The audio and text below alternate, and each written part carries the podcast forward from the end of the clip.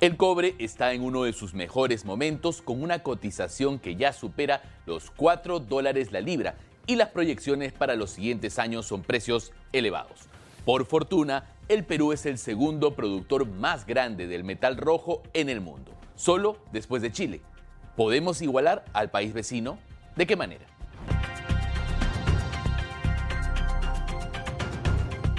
Los saluda David Reyes Zamora, director periodístico del diario Gestión, y esto es Perspectiva. La firma financiera Goldman Sachs anticipó que el cobre alcanzaría un récord histórico en el 2024 con una cotización de hasta 5.44 dólares la libra. ¿Por qué es tan importante este dato? Como lo dije al inicio, somos el segundo productor de cobre del mundo. Entonces, que este metal se cotice mejor impulsa nuestra economía. Los precios altos generan más impuesto a la renta desde las mineras que llenan la caja fiscal. Esto beneficia también naturalmente a las regiones que reciben cano. En el 2022, Perú registró una producción de 2.4 millones de toneladas de cobre, todavía lejos de Chile, que logró 5.3 millones de toneladas en el mismo periodo, un poco más del doble. ¿Cómo podemos igualar la producción de Chile? La periodista de gestión Whitney Miñán elaboró un informe sobre el tema tras su reciente diálogo con Víctor Govitz, presidente de la Sociedad Nacional de Minería, Petróleo y Energía. Él reveló que existe un camino. Crear dos clústeres mineros, uno en el norte y otro en el sur. Según Govitz, se requiere de la producción de 15 proyectos mineros de cobre adicionales. Así lo dijo. Hablo de clústeres porque se necesita integrar territorios y llegar a la costa para exportar. El portafolio mencionado supera los 2.5 millones de toneladas, con lo cual alcanzaríamos las cifras de Chile. Ahora entremos al detalle de cuáles serían esos 15 proyectos. Empecemos por el clúster del norte, donde el gran foco sería Cajamarca, que debería integrarse con Lambayeque. ¿Por qué? De esta manera se facilitaría la salida de los productos por vía marítima. Revisemos los proyectos en Cajamarca, que son parte de la cartera de proyectos de inversión minera del Ministerio de Energía y Minas. La Granja, Conga, El Galeno, Michiquillay y Yanacocha Sulfuros. Algunos proyectos están avanzando como La Granja. Río Tinto se asoció con First Quantum Minerals para formar una empresa conjunta y desbloquear esta iniciativa de 5 mil millones de dólares, la más grande de toda la cartera minera proyectada en el Perú.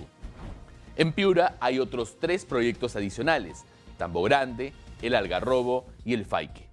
Sin embargo, son inversiones mineras paralizadas por oposición socioambiental. Antes de pasar a revisar los proyectos que conformarían el clúster del sur, es importante recordar que sin diálogo no podríamos seguir escalando a la meta de ser el principal productor de cobre del mundo. Luis Miguel Inchaustegui, ex ministro de Energía y Minas, lo explica. Se tiene que reconocer que hay preocupaciones y temas por resolver entre las comunidades y algunas autoridades locales. Como dato, en marzo se registraron 142 conflictos socioambientales en el país, de los cuales el 67% estuvo relacionado a la minería, según la Defensoría del Pueblo. En el sur, el eje es Arequipa, que tiene como proyectos a Tía María y Zafranal.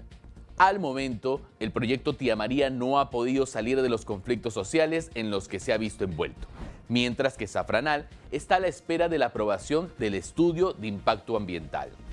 Otro departamento clave en el sur es Apurímac, que cuenta con cinco proyectos mineros cupríferos, Los Chancas, Trapiche, Antilla, Cotabambas y Akira. Según Govitz, la minera Antapacay de Cusco también puede considerarse parte del clúster del sur, los expertos han señalado que tener el cobre en 4 dólares la libra es una gran oportunidad que debemos aprovechar como país. Sin embargo, la incertidumbre local sería un freno y así lo explica Hugo Perea, del BBVA Research. Lo ideal sería que haya proyectos de inversión minera realizándose, pero no hay mucho entusiasmo por el contexto de inestabilidad política. Perea refiere que el incentivo de los altos precios está, pero no solo se evalúa eso, sino también la predictibilidad. La pelota, sin duda, está en nuestra cancha.